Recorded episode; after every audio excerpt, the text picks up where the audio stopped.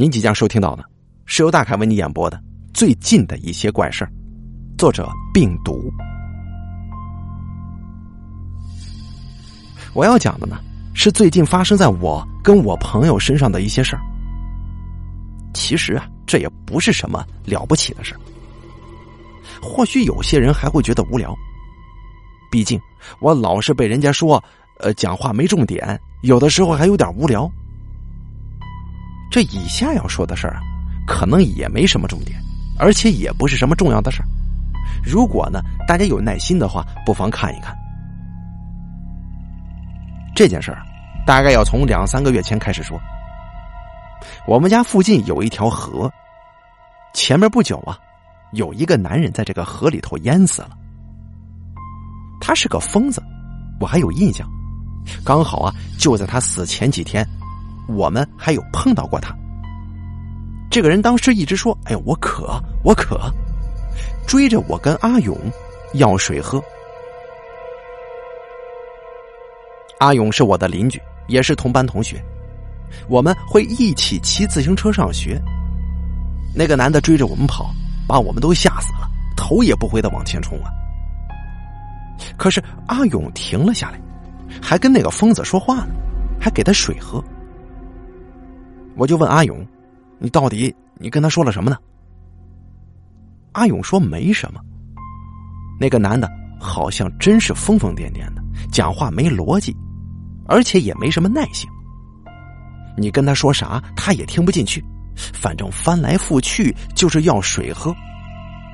最后，阿勇只好把这水就给他了，骑着自行车离开了。那个男人在河川里边淹死之后不久。有一天呢，阿勇突然对我说：“说他的书包里头被人家放了个东西。”他拿出那个东西，是一个木雕的娃娃，造型非常简单，很粗糙的刻了脸跟身体，用黑色跟红色的笔画了眼睛和鼻子。身上呢，用绳子一圈一圈密密麻麻的绑起来，看起来还挺诡异的。阿勇说：“这一定是那个淹死的男人放进他书包里头的。”我听了之后，这心里头毛毛的。毕竟那个人已经死了，这不就是死人的遗物吗？可我还是安慰阿勇：“阿勇啊，你是不是想太多了？这个东西有可能是其他同学的恶作剧吧？搞不好他们呢，正躲在一旁偷偷的嘲笑咱们呢。”其实我这么说。连我自己都不太信。可是你要说是那个死人放的，嘿，我觉得那是自己吓自己。阿勇在那个男的死了那么多天以后才发现这个娃娃，这也不太合理吧？这东西应该不是那个男人放的呀。可是阿勇的心情却因此受到了很大的影响，他开始会跟我说一些奇怪的话。比方说，我我见到鬼了，我们一家人受到诅咒了，之类之类的。他没有以前那么开朗了，他的神情还总是阴沉着。他呢，还经常会喃喃自语。不过这也难怪，那一阵子阿勇家出了很多事儿。首先是他爸爸突然中风了，变成了植物人，接着就是他的妈妈。性情大变，脾气变得很暴躁。我看过他的，跟以前都不一样了。我想啊，这家中遭遇变故，原来可以让一个人发生如此大的变化，这都不像是原来的自己了。我想，阿勇也是一样，家里的情况一下子变得这么困难，压力太大，精神也出现状况了。哎，要知道阿勇以前的功课是很好的，可是那个时候他整个人一落千丈啊！我在段考前都会跟他一起读书，他以前很有耐性的，书就慢慢的读，读完之后他立马就能懂。可是现在，他变得一点耐心都没有，看书只看前几行，然后翻到最后一页看最后一段。你这样读书能读出什么效果来呀？我很担心他，就跟他说：“喂，你最近怎么了？你必须耐着性子读书才可以啊！”但是啊，他已经听不进去了，生气砸书，说书本上这些东西都无聊毙了。我看他是那么那么的不开心，我自然也不敢说太多话。而且呢，有一点挺奇怪的，他的数学退步很多很多，退步的很夸张。也就说什么呢？他本来可以考试考八九十分，一下子能变成十五六分那种，就是连最基本的问题他都答不出来。后来我发现，他居然连从一数到十都有困难了。准确的说吧，他是没有办法数到十的，就是一二三四五六七八九，后边这个十说不出来了，因为这样他根本就没办法算数。一开始我以为他应该会慢慢的恢复的，可是没有。他的样子一天比一天阴沉，而且会常常露出那种鬼鬼祟祟的模样。他对着空旷的地方经常喃喃自语，而且这模样一天比一天怪。到后来啊，等到学校老师察觉阿勇这毛病的时候，就觉得他可能真的得需要帮助了。他们进行求助辅导处理的时候，其实已经太晚了。阿勇许多天没来上课。当有人去他们家想办法把阿勇家的门打开的时候，他们就发现阿勇躺在床上一动也不动，瘫在那儿了。他还活着，身体检查也是一切正常，可他就是不会说话，不会动，不管人家对他干啥，他都没反应。而他的妈妈不见了，只剩下一个植物人爸爸。阿勇是我的朋友，他这个样子我很难过的。我那阵子常常去看他。过了几天之后，我在整理书包的时候，发现藏在书包夹层里的那个木偶娃娃。我就看那娃娃，想了很久。我当时想，这个木偶怎么会在这儿呢？我真的是想不起来。之前阿勇说。那个溺水身亡的男人的事儿，我当时觉得诡异，但是我没在意。毕竟回想起那个时候的事情，那个男人跟我们说话的那个时间也就这么一瞬间。他能有什么本事把这木偶放进阿勇的书包里呢？可是除了他之外，也就没有别人了。那我呢？应该不可能是那个男人放的吧？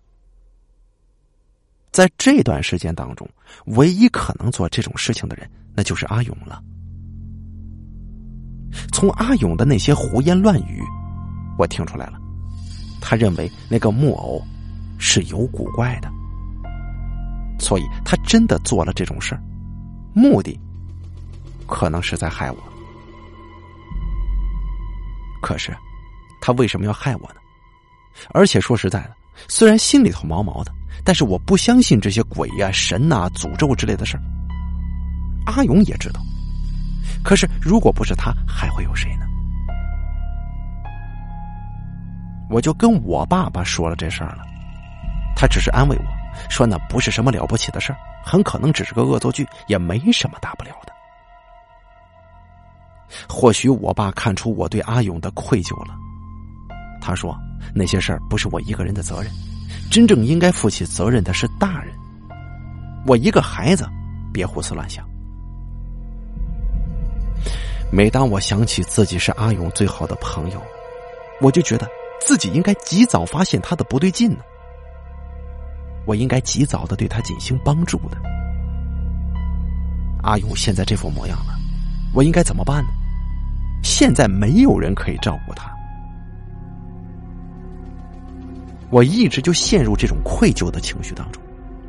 我爸大概是觉得我陷得太深了，就开始阻止我去看阿勇。但是那个暑假，我还是常常的偷偷跑去看阿勇，直到开学为止。这开学之后，开始发生一些不顺的事我爸不知道为什么脾气开始变得暴躁，可能是那阵子他的工作不太顺利的缘故吧。他在公司做一些管账的工作，一直出错，然后呢，他又开始看什么都不顺眼，就连早餐坐在那边看报纸都会突然变得一点耐心都没有，把报纸整个用力丢在桌上。这种情况一直维持了好一阵子。他开始对我还有我妈妈恶语相向，我们都快受不了了。有一天，他放假在家，刚好屋顶那几天下雨在漏水，假日难得放晴，他就带着工具进去顶楼，再爬到屋顶上检查。那个时候，我正站在底下平地上看着他爬出爬入。这本来好好的。但是根据我妈的转述，我爸站在屋顶站得直挺挺的。突然，他就这么摔下来了。那个时候啊，我待在屋子里面，听到我妈大叫，赶快跑出来，然后我们一起把我爸送去医院。我爸从屋顶摔下来的时候伤到了颈椎，送到医院已经陷入了昏迷，没有反应了。从此，再也没有醒来。可是他没死，只是昏迷。我们家的责任一下子就落到我妈妈身上了。一开始我妈表现的还好，虽然压力大，还得负担我爸的医药费。幸好我们有从保险公司那儿取得一些赔偿，再加上他自己还有工作，一时之间还是可以的。但毕竟爸爸的位置是难以替代的，少了一个人，妈妈渐渐的就撑不住了。除了加班之外，还得跟舅舅他们借钱，才能勉强过得下去。慢慢的，他变了。虽然住在一个屋檐下，但我们不再说话了。就算说话，他让我觉得像是个陌生人。不过，我想。这也只是再次证明了这些打击和绝境是如何把我们逼疯，让我们濒临疯狂的。有一次，我舅舅来我们家，在家里住了一晚之后，跟我说：“我妈变了，说我妈跟以前不一样了。”舅舅说：“妈妈以前是连只蟑螂都不敢杀的人，但是今天他看到了一只偷翻垃圾的猫。”他竟然把它给弄死了！我舅舅在说这话的时候，虽然没有特别的再多说些什么，但是我看得出来，舅舅怕了。你别说舅舅，其实我都感觉到了。但是跟舅舅商量了一阵，我们也想不出什么办法来。要带我妈去看医生吗？他一定觉得自己没病。那阵子。我妈的脾气变得阴晴不定，就像我爸爸之前一样，她也变得很没有耐心。有一次，我坐在她身边，她那个时候正在看杂志，她只翻开了第一页，看了前面的一点点，然后就一直翻，一直翻，一直翻，根本就没看内容。最后翻到最后一页，只看了几行，接着就突然生气了，把书远远的丢开。那一瞬间，我真觉得他很像阿勇，就像阿勇最后出事的那段时间前的样子一样。也许这人在压力大的时候都这个样子吧，我不知道。后来舅舅又来看过我们几次，那个时候我妈已经不上班了，整天关在家里，每天。我只能拿她留在桌上的几百块钱出门，有的时候还只有几十块钱新台币。要不是我舅舅偶尔会在下班之后过来看我，我真不知道那段时间我怎么过呀。但是比起经济上的拮据，我妈那种空洞的模样更让我担心。他有的时候会大吼大叫，有的时候会一声不吭，像缩进蜗牛的壳里似的。沉浸在自己的世界里。还有一件事情让我很奇怪，我妈妈每天都喝很多的水。我们家的饮用水是用的那种饮水机，水都是一桶一桶买现成的那种。以前一桶水可以喝三到四天以上，现在一天就没了。但是我真不知道他是怎么喝的。其实我还挺担心的，不知道妈妈她是不是身体出了什么状况啊？然后想起我爸爸之前也这样，他从屋顶上摔下来之前，除了人变得脾气暴躁之外，他也会这样一直狂喝水。通常一人每天喝个九公升就很多了，但是爸爸一天可以猛灌二十公升。正常人这个喝法早就出事了，可是他好像一点感觉都没有，就拼命的喝，拼命的喝，直接用嘴对着大茶壶，就这么猛烈的往下灌。虽说多喝水对身体有益，但是他喝的再多都解不了渴。这到底是怎么回事身边发生那么多的怪事儿，我不禁怀疑，会不会是阿勇一家人？还有我们家都感染了某种怪病呢，相似的情况，心理上跟生理上都出现了问题，也许就是这种怪病造成的症状。虽说阿勇后来进了医院，身体检查不出任何异状，但假如这是一种前所未闻的疾病，那么医生又怎么会检查得出来呢？那阵子我特别难熬。我甚至躲着我妈，因为她让我感到害怕了。我会固定去医院看看我爸爸。有一天，我去看他的时候，我跟他说了一些话，类似是“我害怕，我很想念你”。以前我对我爸可没说过这些话。我跟我爸也绝对不会是经常讲这种话的人，但那个时候已经忍耐到极限了。忍耐不住了，我就是想说，虽然舅舅偶尔会关心我，但那总是远水救不了近火。在我心底的压力好像已经到达了临界点。那个时候，我是一边哭，一边跟我爸爸说的。那个时候，我爸还是没有醒过来，可是从他的眼角，我看到慢慢的有泪水流下来。偶尔放学的时候，我还是会去看看阿勇。他被转移到了一家照顾中心。我去探访的时候，常常空无一人，没有人照顾。那家照护中心环境不是很好。阿勇的亲戚好像还在争法律问题，没有人想接下照顾他后半生的这个责任。他们都只想把阿勇推给别人。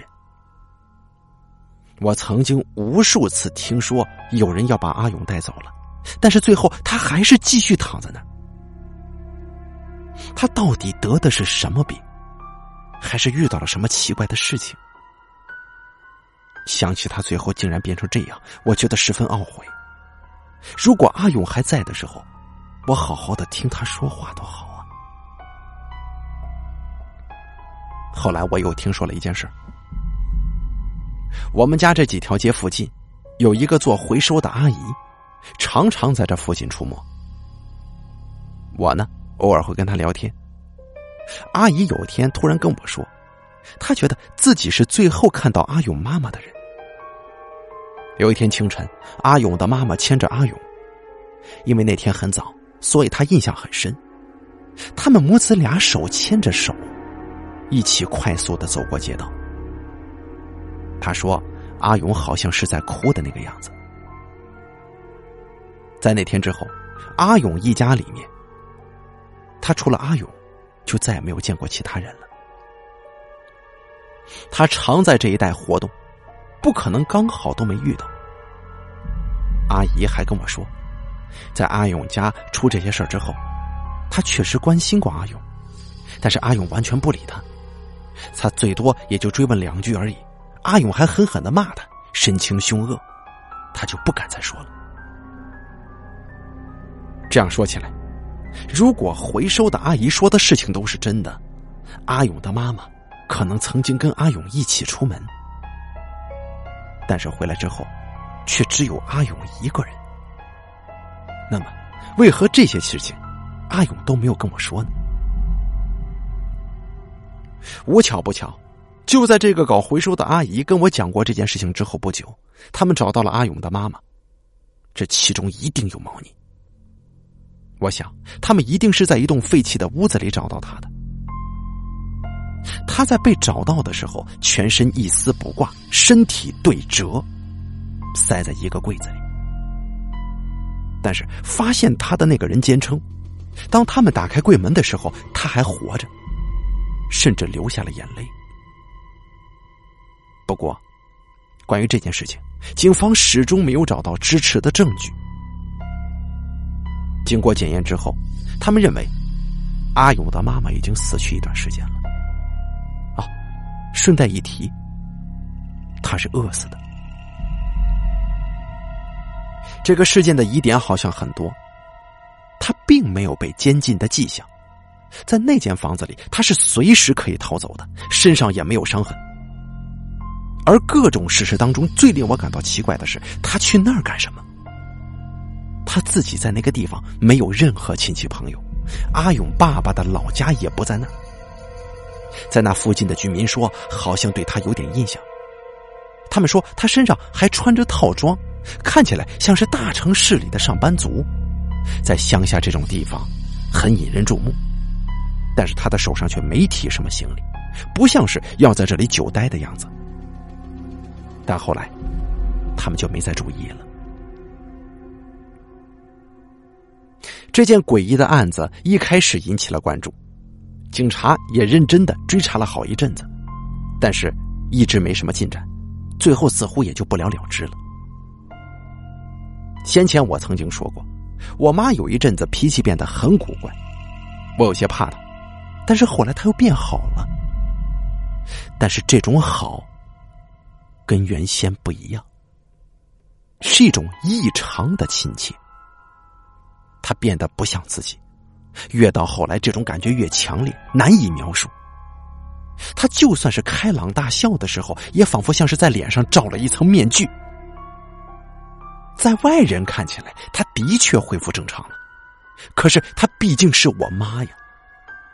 我再怎么迟钝，还是可以感觉得出来，一定有些什么地方不对劲。但是妈妈对我没什么不好的，啊，不对。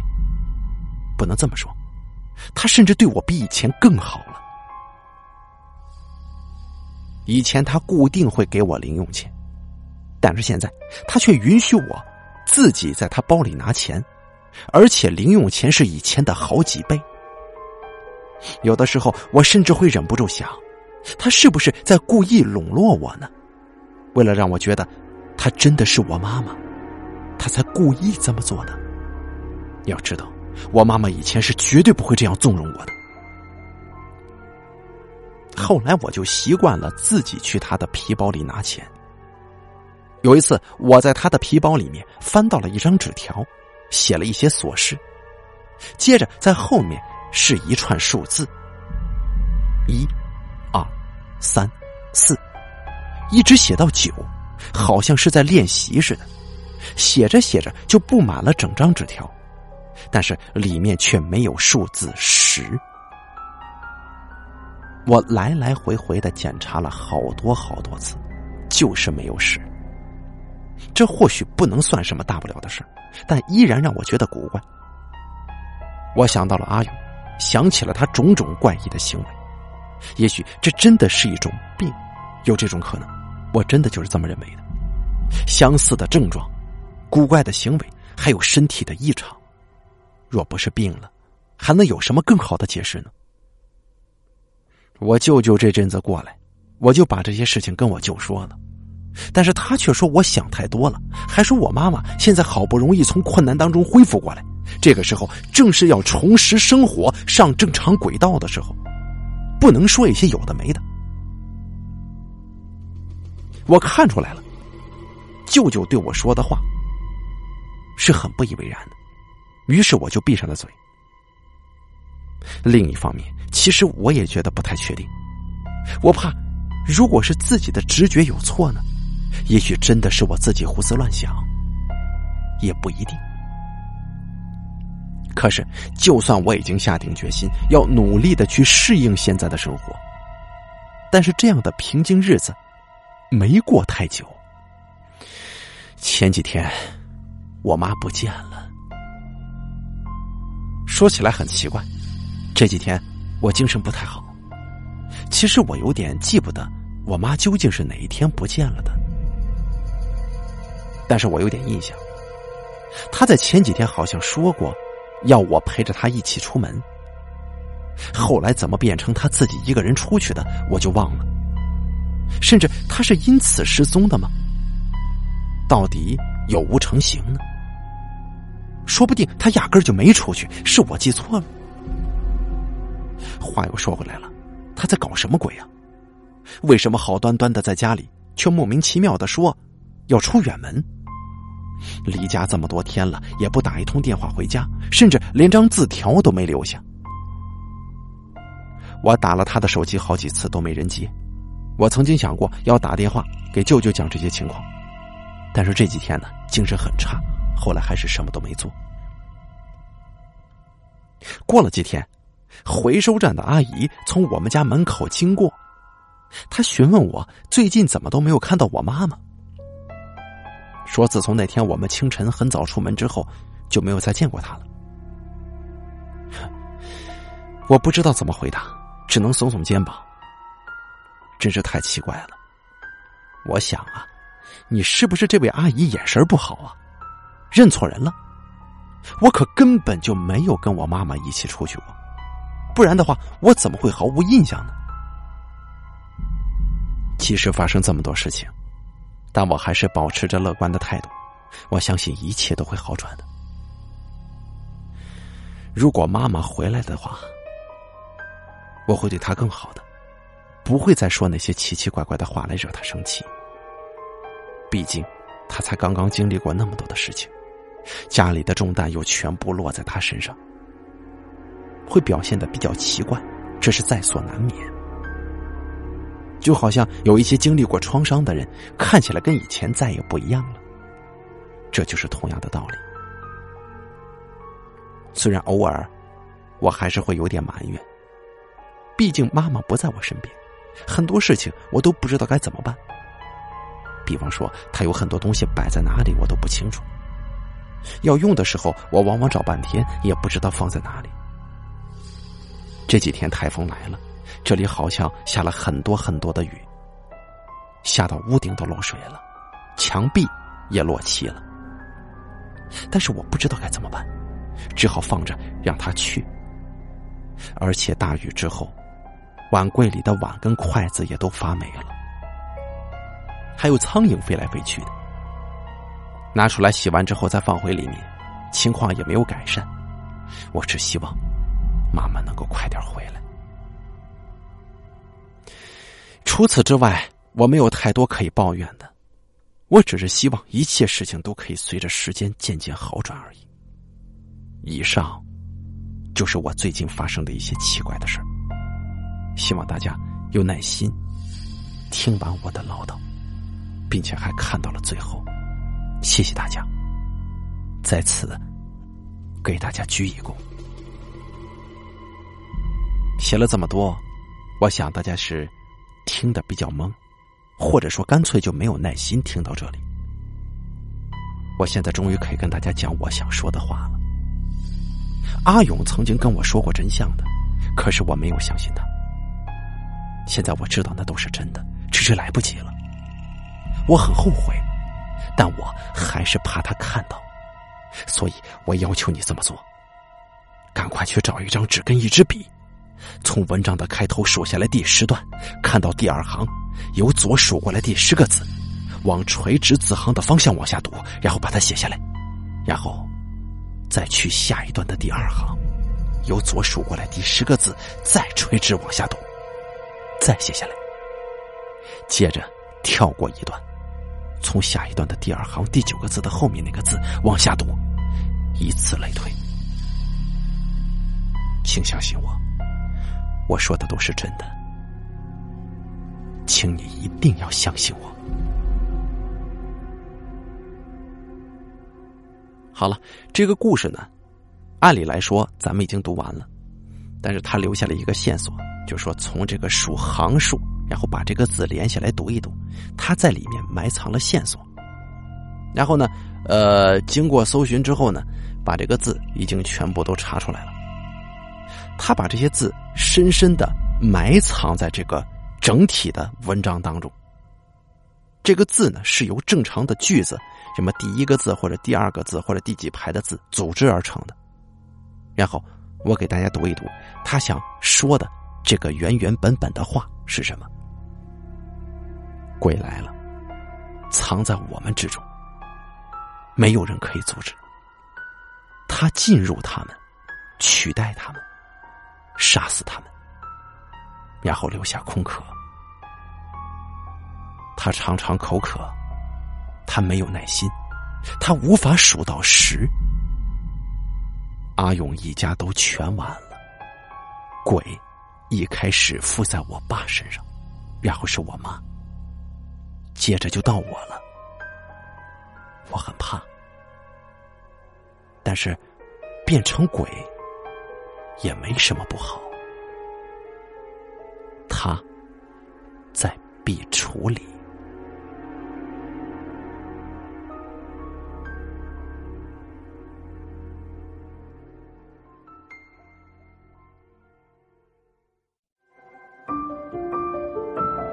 本期故事演播完毕，想要了解大凯更多的精彩内容，敬请关注微信公众账号“大凯说”。